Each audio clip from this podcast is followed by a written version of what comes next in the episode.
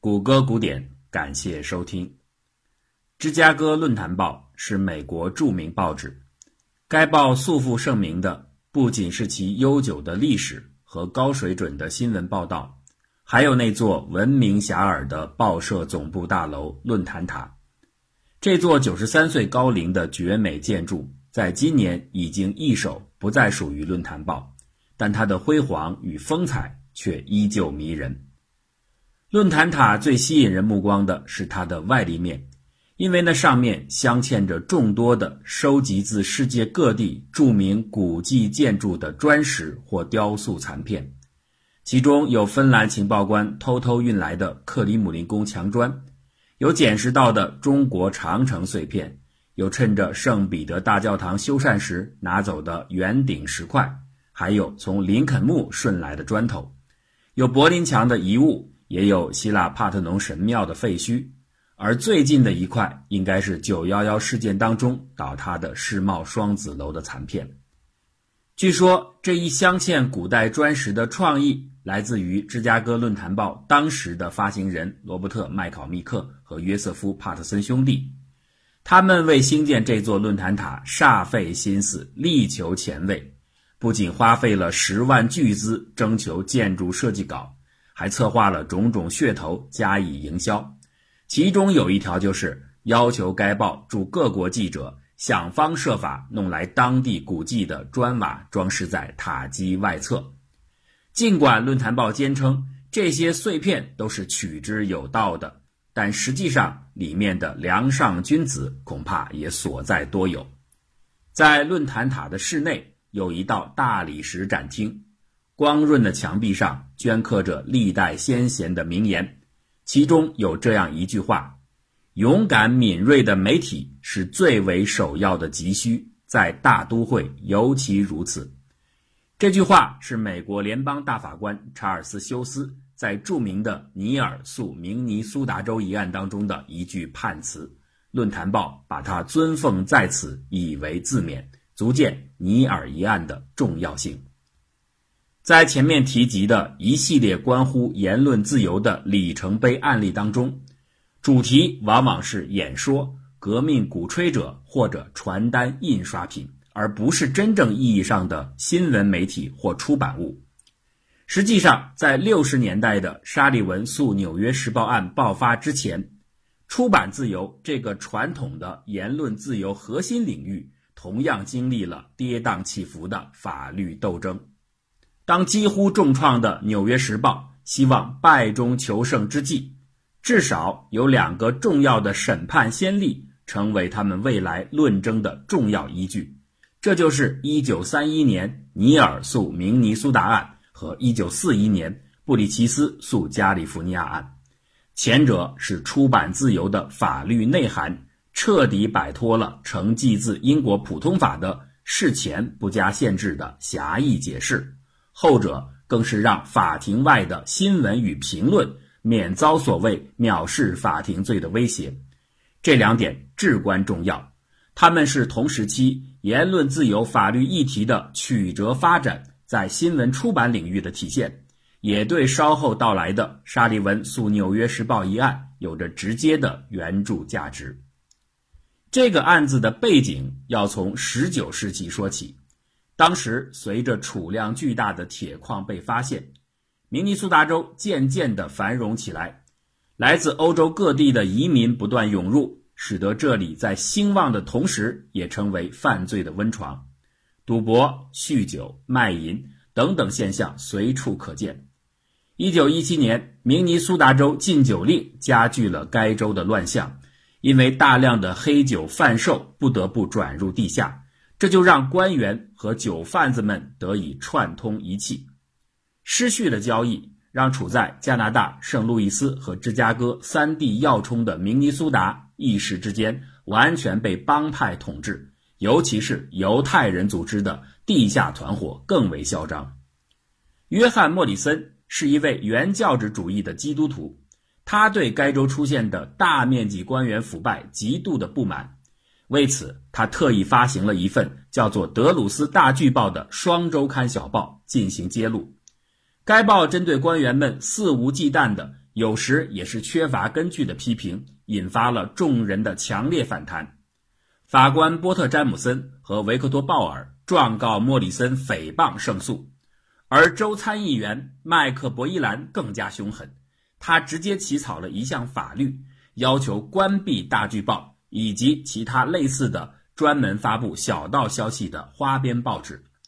在那个时代，报纸新闻行业正处在高速发展时期，有大量的所谓“八分者”出现。这些人专以报道花边新闻和恶意攻击为卖点，令许多社会名流感到不满。所以啊，很快的，在一九二五年，一部旨在遏制八份报纸的公共妨害法，在明尼苏达州的参议院以四十一比零，在州众议院以八十七比二十二的悬殊投票结果被顺利通过。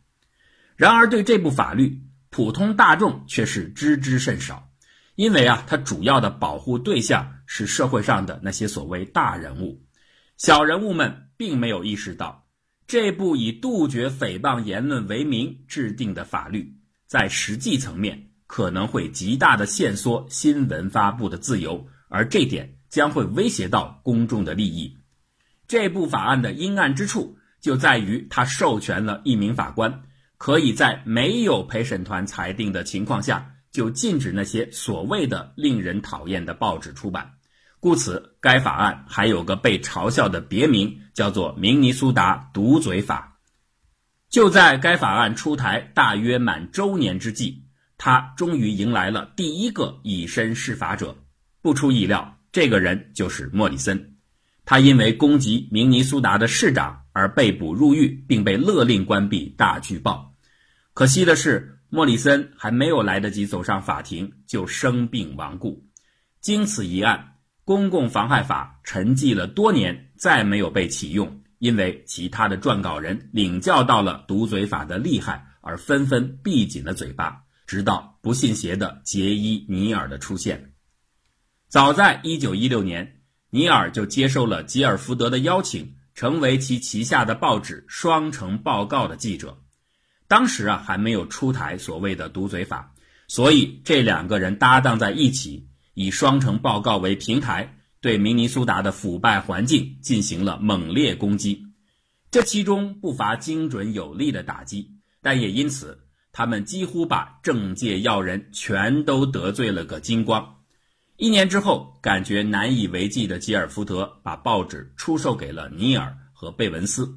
贝文斯为人阴险。他经常利用双城报告进行敲诈勒索，看不惯的尼尔很快也脱手了自己的股份，拂袖而去。在接下来的十年之间，贝文斯不断地利用双城报告作为工具，要挟新的商业伙伴，并且和犹太黑帮头子巴奈、爱尔兰黑帮头子摩根以及警长布朗斯基一起密定下合作条约。布朗斯基默许他们开设赌场。换取赌博的收益分成，两大黑帮保证不在警长的辖区内抢劫，为他树立政绩；而黑帮呢，则利用其地下暴力，帮助贝文斯的报纸敲诈其他的人。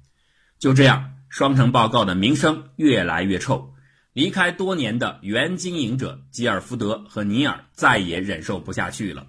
十年之后的一九二七年，他们再次相聚，决定重操旧业。另外发行一款新的报纸《周六报》，彻底揭开双城报告的肮脏游戏。《周六报》即将发行的消息刚一传出，他的办报目的就立刻招来了压制的力量。警长布朗斯基下达禁止令，这让《周六报》成为了第一份还没有印发就面临禁令的报纸。吉尔福德和尼尔不为所动，决定照原先计划出版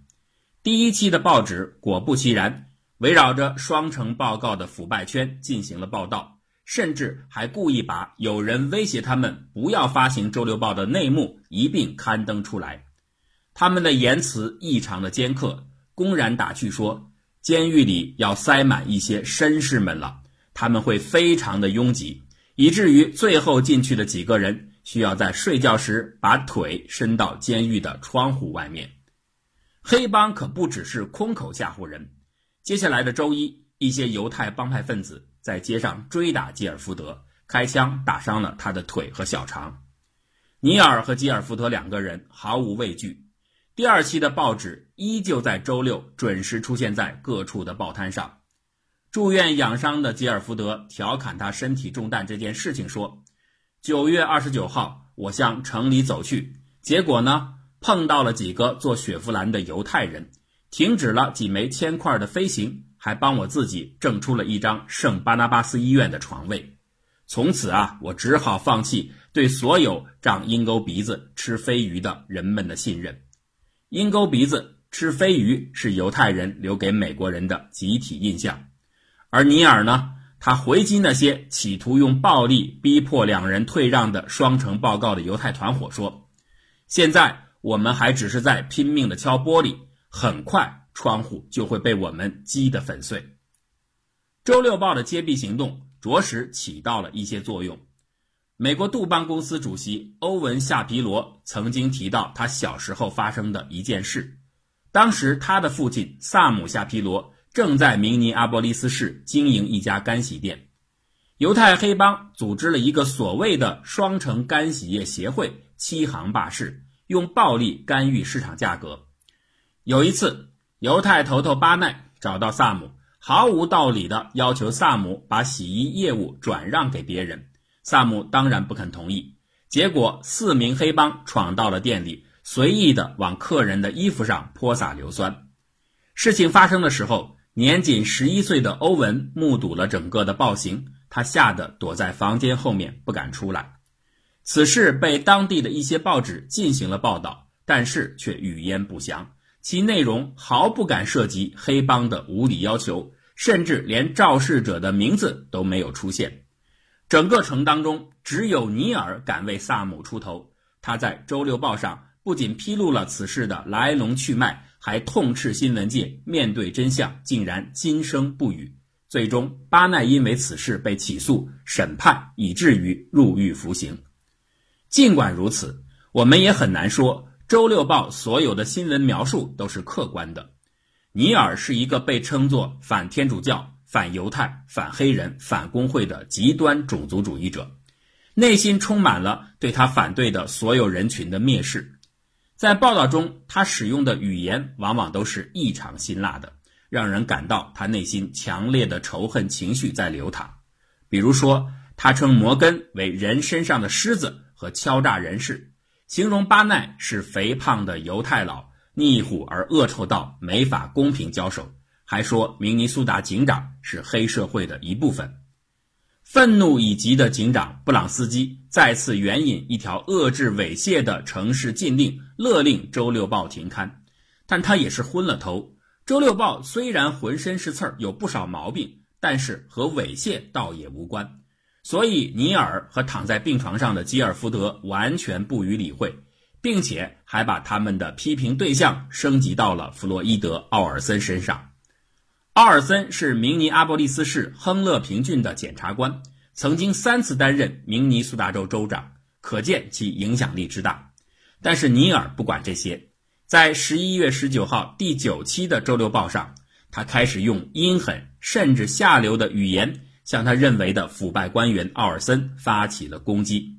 但或许啊，这个攻击的背后还有一层原因，就是奥尔森是一个亲犹太人士。他不仅会讲异地絮语，还是一位安息日服务者。尼尔拼命地发泄着他的反犹和反腐情节。他夸张地写道：“这个城市有太多的人，特别是官员，一直在接受犹太匪帮的命令。我们的犹太团伙几乎统治了整个明尼阿波利斯。我只是在陈述一个事实，那就是这个城市百分之九十的反社会暴行。”都是由犹太匪帮犯下的。这些明显言过其实的描述和凶狠的攻击，彻底激怒了奥尔森。就在报纸印发的三天后，他将《周六报》告上了法庭，而他援引的正是前面提及的厉害非常的毒嘴法。奥尔森要求对《周六报》进行临时性限制，直到他最后正式被关闭。明尼苏达州法官鲍德温迅速批准了这个请求，仅仅出版九期的《周六报》不得不停止发行。吉尔福德和尼尔发起了上诉，他们提出自己所报道的内容皆为事实，这已经被稍后发生的对犹太黑帮头子巴奈和对警长布朗斯基的调查结果所证实。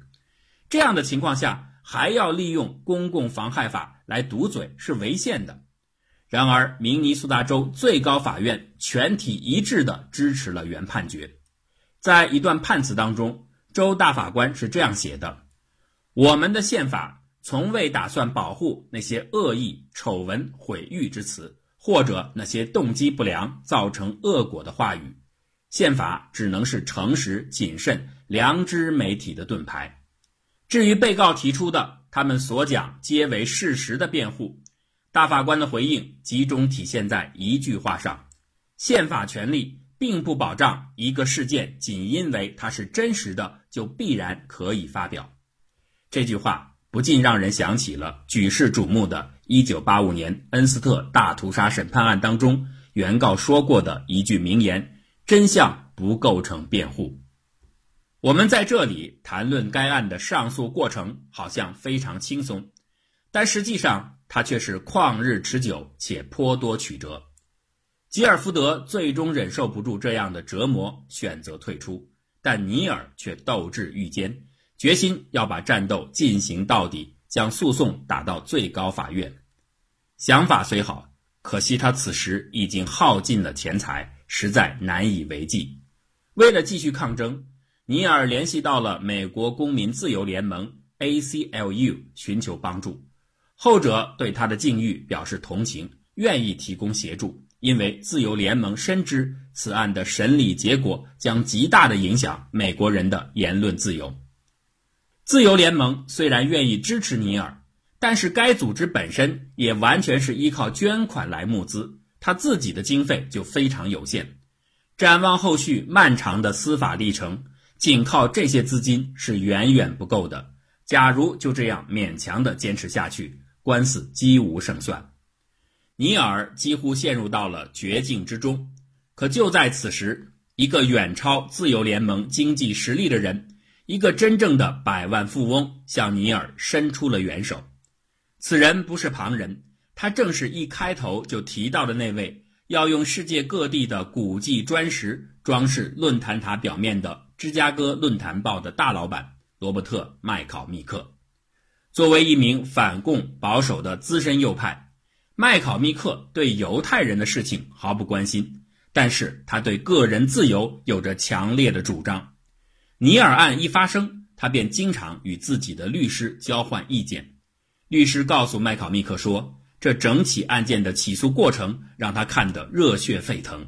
假如明尼苏达真的树立了这样的恶法先例，即无需陪审团的意见。单凭法官的个人好恶就可以用一纸禁令决断报纸和媒体的命运，那将来还有谁敢在黑帮腐败这样的话题上多说只言片语？果真如此的话，出版自由又将置于何地？